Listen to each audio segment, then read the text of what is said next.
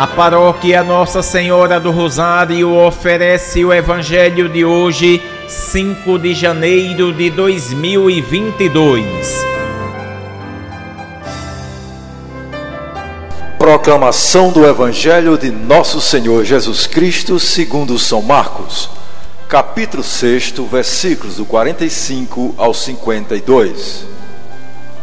Depois de saciar os cinco mil homens, Jesus obrigou os discípulos a entrarem na barca e irem na frente para Betsaida, na outra margem, enquanto ele despedia a multidão.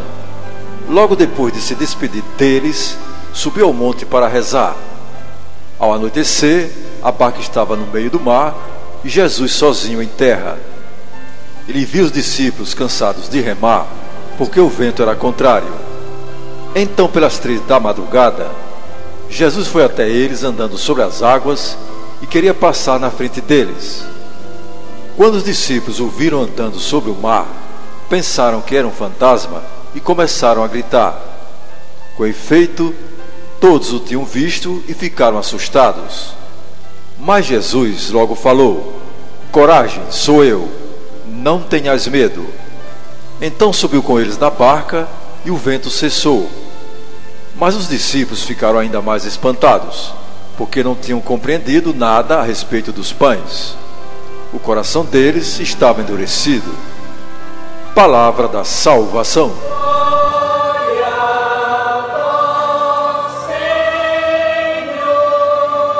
Amados irmãos e irmãs, com o acontecimento que narra este evangelho, Jesus está a nos ensinar que no meio das situações difíceis da vida, ele está próximo de nós para nos ajudar a seguir na caminhada por este mundo, não sem antes nos ter deixado lutar para que se fortaleça a nossa esperança e solidifique-se o nosso caráter.